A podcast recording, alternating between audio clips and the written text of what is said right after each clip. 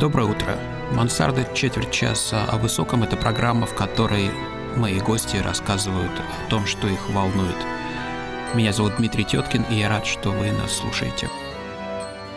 Здравствуйте, у нас в гостях Екатерина Колос, да? Колос. Колос. Вот видите, как тяжело с лингвистами всегда совершаешь хоть какую-то ошибку.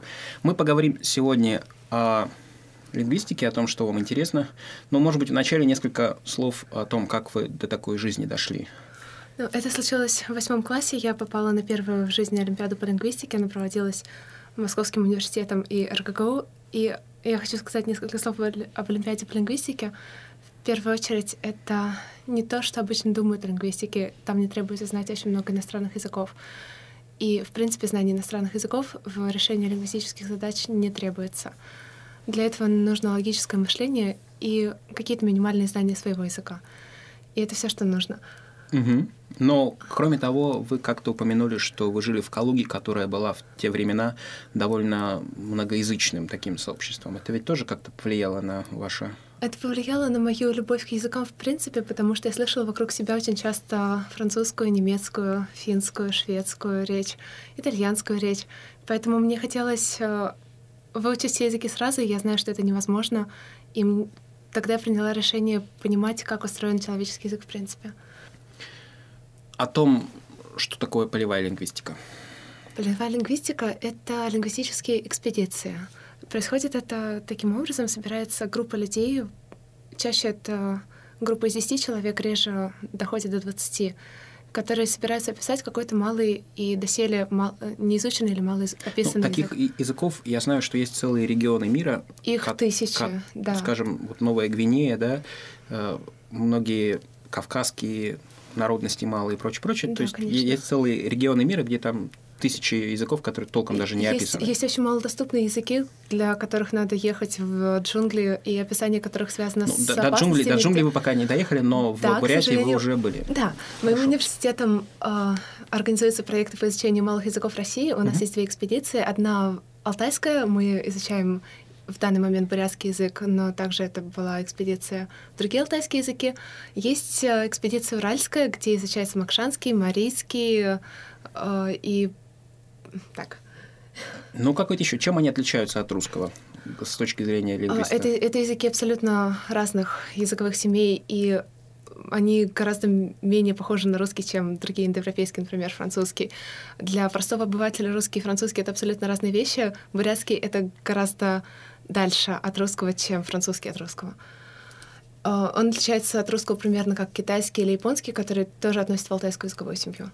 То есть общего практически нет. Ну, что-то же общее в языках есть. Вот есть уни... да, универсали. Есть, есть универсали, Успокойте да. нас, слушатели, скажите, что во всех языках мира похоже. Ну, список универсальный на самом деле очень спорный. Чаще есть фреквентали, то есть явления, которые часто встречаются mm-hmm. в языках мира. Но обычно во всех языках мира, например, есть подлежащие и сказуемые. Во всех языках мира есть гласные и согласные. Mm-hmm. Но понятно, что фонемный инвентарь разных языков различается очень-очень сильно. Бывают языки с множеством гласных, бывают языки с множеством согласных. Но так или иначе эти и другие представлены во всех языках. В бурятском языке, например, как э, и в русском, есть э, местоимения, есть э, существительные глаголы, можно описывать именную глагольную морфологию. А, есть... И, кроме того, там даже кириллица, насколько я понимаю, немножко видоизмененная. Да, но кириллица, запись языка, в принципе, мало имеет общего с языком, uh-huh. потому что понятно, что это условная принятая людьми конвенция, и язык можно записывать э, очень разными способами. Бурятский за сто лет пережил несколько письменностей. До этого было старомонгольское письмо, потом было не... несколько видоизмененное старомонгольское письмо. Далее была латиница, и в 1939 году, когда все малые языки Советского Союза перевели на кириллицу, бурятский тоже на него перешел. Бурятская кириллица несколько отличается от русской. Там есть есть э, буквы для звуков, которых в русском языке нет. Ну а что вас волнует вот в языках? Я понимаю, раньше, скажем, розетский камень, там, но до сих пор, по-моему, письмена майи, да, не расшифрованы до конца, насколько я а, понимаю. Вам не давали на Олимпиаде что-нибудь такое расшифровывать? А, расшифровка чего-то не расшифрованного на Олимпиаде не предлагается обычно. Ну, а что это? Такое может вообще-то предложиться на международной Олимпиаде, но чаще всего автор олимпиадной задачи уже знает ее ответ. Знает правильный ответ. Ну, да. что вас лично в языке до сих пор интересует, волнует? Ну, в принципе, сбор э, языковых данных, будь то малый язык или очень популярный, известный, вроде французского, важен для того, чтобы понимать, что в принципе бывает в языках мира, чтобы составлять именно список универсалей фреквенталей и делать какие-то выводы и обобщения о человеческом языке вообще. Э, мы, как студенты, наверное, таких еще больших обобщений не делаем. Студенты собирают данные, э, представляют их в виде статей, публикаций, и далее эти данные... Что бы вы порекомендовали тем, кто хочет, мечтает каждую ночь спит и видит сон, что он будет лингвистом. Какие книжки, какие школы, какие курсы? В первую очередь, наверное, потребуется изучение математики и логическое мышление.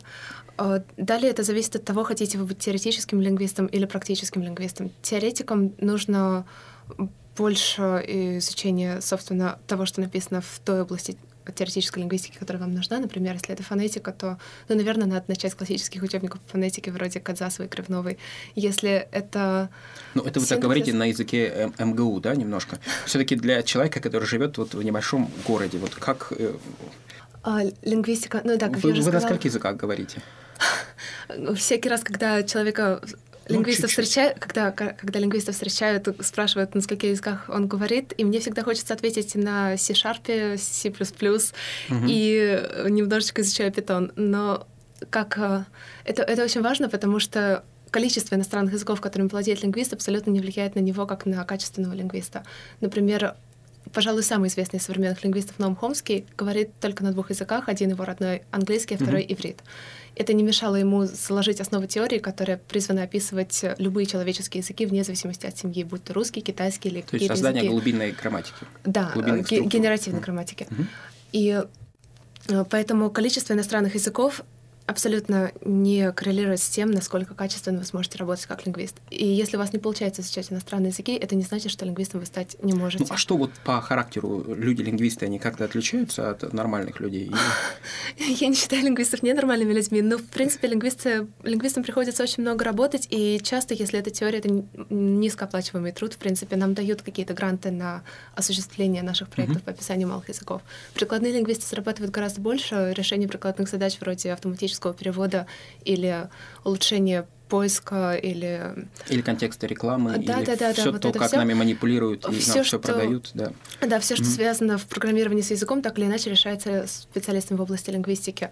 Эти люди умеют также очень хорошо программировать и также ходят на всякие курсы по алгоритмам и подобное. В общем, они сверхлюди. Ну, в некотором роде да, потому что обычный программист э, изучает только программирование mm-hmm. и алгоритмы, лингвист должен иметь некоторую теоретическую базу и практические навыки программирования. Ну, умирающие языки вас это вообще волнует? Вот там голодающие а... дети в Африке, умирающие языки и прочее? Голодающие дети в Африке, наверное, волнуют меня меньше, чем умирающий язык, потому что умирающий язык — это свидетельство того, как, в принципе, могут люди выражать свои мысли. Mm-hmm. Голодающих детей в Африке мы не спасаем, но мы, да, пытаемся задокументировать как можно скорее, как можно более полноценно языки, которым осталось Ну, в России какие языки умирают? Я знаю, что это десятки языков. Я бы не сказала, что бурятский умирает, э, потому что на бурятском есть э, Википедия и ведутся... Есть телевидение, по-моему, Есть театр. телевидение, да, есть радио. Угу. Ну, я думаю, что какие-то малоуральские языки, существующие только в какой-то маленькой деревне, могут быть. Вот. Но я не ездила в эти языки конкретно, не могу сказать, насколько их ситуация плачевна.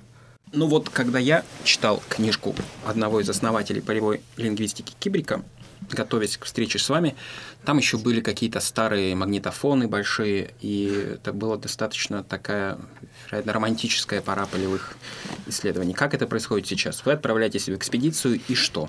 Ну, на самом деле Александр Евгеньевич писал вещи, которые некоторые вещи, э, которые не устарели, например, а, то, что работа происходит с магнитофонами, да, сейчас это, конечно же, не так, но работа действительно происходит, как он писал, в три этапа. До того, как отправиться в экспедицию, мы очень тщательно готовимся, мы изучаем все, что написано то, в этом что он языке. называл нулевой Нулевой цикл. этап, да-да-да, нулевой цикл. И мы изучаем все работы, которые mm-hmm. уже написаны про этот язык, и пытаемся найти в интернете корпус языка, если он существует, и начинаем готовить анкеты. Анкета — это такой опросник, который предъявляется информанту, и в зависимости от его ответов э, анкеты очень часто видоизменяются прямо на месте сбора, и готовить анкеты на всю экспедицию непродуктивно, потому что очень часто представление, которое мы имеем, прочитав грамматики, отличается от того, угу. как дела обстоят в, языка, в языке действительно. Собственно, да, потом мы едем э, на место изучения языка. Вот и... вы приезжаете на место, вас выбрасывают с вертолета, и что потом происходит? А, с вертолета выбрасывала только одного человека, которого, который мне известен. Это покойная Ариадна Ивановна Кузнецова, которая угу. из, изучала селькупский язык и искала селькупов, говорящих угу. на этом языке в России, и она действительно летала на вертолете над деревнями, находила часто селькупов, но на языке они уже не говорили. Мы не, приезжаем, не прилетаем на вертолете, к сожалению, мы приезжали в Бурятию, прилетали на поезде... Ой, ну, лингвисты, лингвисты иногда могут тоже делать ошибки, ничего страшного. И? Лингвисты не пытаются, отвлекусь, говорить абсолютно правильным русским языком. Это задача филологов — сохранять нормативность языка. Лингвисты пытаются описать все, что существует в языке в настоящий момент, но не предписывают другим носителям, как им нужно ну, хорошо. говорить. То есть прилететь на поезде — это значит очень быстро а, приехать нет. на поезде, да? Это вполне себе э, разрешенная форма со звездочкой, но, но тем не менее. Нет. Просто вы очень быстро ехали, поэтому буквально прилетели на поезде. Мы прилетели на самолете, а не на поезде. Mm-hmm. А, в улан мы не стали изучать бурятский язык, потому что в больших городах часто Как вы ищете информантов? Вот расскажите о вашем личном опыте а. столкновения с э, культурой. На самом деле, когда я приехала в экспедицию, информанты были уже найдены, но э, информантов ищут э, следующим образом не выбираются люди, которые живут в больших городах, потому что в больших городах очень сильно влияние русского языка, uh-huh. и малые языки, в принципе, очень плохо там сохраняются. Поэтому едут как можно дальше, как можно глубже в маленькие села, деревни, где язык сохранился в полной мере, где люди на нем действительно говорят. Но чаще бывает, что информанты действительно двуязычны, и влияние русского языка даже в маленьких деревнях существует. В нашем случае мы изучали бургузинский диалект как наименее изученный диалект бурятского языка, и мы ездили в село Барахан Курумканского района. Это очень далеко. Как было выбрано это село, я не могу вам точно сказать. Так далеко, что... что ехали вы три дня и три ночи? А, мы ехали семь часов угу. с а, остановкой. Ну, какая-то экзотика там была. Я вот знаю, шаманы вас там встречали. А, ну, отчасти люди нас встречали в, ша- в костюмах шаманов а, специально, чтобы произвести на нас какое-то впечатление. В принципе, там живут а, те же люди, которые здесь, они даже угу. преподают английский в школе. Угу. И... Вы общаетесь исключительно исключительно с интеллигенцией, насколько я понимаю. К сожалению, да. Потому То что с интеллигенцией проще наладить контакт. Бурятские тюрьмы не попадают в вашу... Бурятские тюрьмы в принципе, я думаю, мало доступны, но а, общаться с местными жителями, я думаю, было бы продуктивнее, но с ними труднее наладить контакт, потому что, когда мы приезжаем летом, все жители работают в, на своих полевых работах, а не на лингвистических полевых работах. И а, учителя, которые в этот момент на каникулах, гораздо более доступны для общения. Информантам мы платим какое-то количество денег за урок, которые им подходят. Э, в первую очередь э, договариваемся с администрацией, причем это такой общий принцип полевой работы, будь то экспедиция Кирилла Бабаева в Африку угу. с главой села, деревни или какого-то населенного пункта, нужно договориться в первую очередь, дать им, возможно, какое-то количество денег или подарков, но тогда все Бусы, жители... зеркала. Да-да-да. И тогда все жители села будут относиться благосклонно, потому что главу все своего чтят и уважают. В нашем случае это было довольно просто, и жители к нам относились э, доброжелательно, даже те, которые с нами не работали. Ну, если помечтать, вот куда бы, в какую глубинку и какой язык вам интересен? Из, есть ли у вас какие-то идеи фикс лингвистические? Я не могу сказать, что какой-то язык лучше другого. Угу. То есть все языки одинаково хороши, интересны по-своему, но мне бы очень хотелось поехать в африканскую экспедицию, как это делает Российский государственный гуманитарный университет. Угу. Отчасти потому, что общение с информантами там идет на французском, потому угу. что это французские часто колонии. Да, французские колонии, угу. да. И... Ну или там креолы, пиджины и прочее. И мне прочее. бы, в принципе, хотелось использовать французский, угу. на котором я говорю в лингвистических работах. Во-вторых, это все таки скорее всего, другой менталитет, чем в Бурятии, потому что в Бурятии Бурятия уже давно в составе России и взаимодействует с русскими людьми. Африка и... пока не в составе России, думаю, что в ближайшее время не будет. Так что надеюсь, что вам хватит экзотики в этих дальних путешествиях. Спасибо, Спасибо. огромное и всего вам самого доброго. Пока. Спасибо.